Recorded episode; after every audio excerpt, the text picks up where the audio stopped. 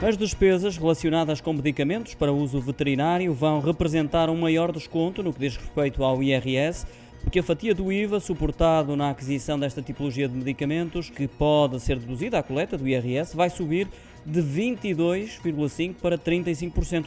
É uma medida que faz parte da proposta do Orçamento de Estado para 2022, que foi entregue ontem à Assembleia da República pelo Ministro das Finanças, Fernando Medina. Esta alteração deverá ter efeitos práticos no acerto de contas com o Fisco em 2023 relativo aos rendimentos registados em 2022.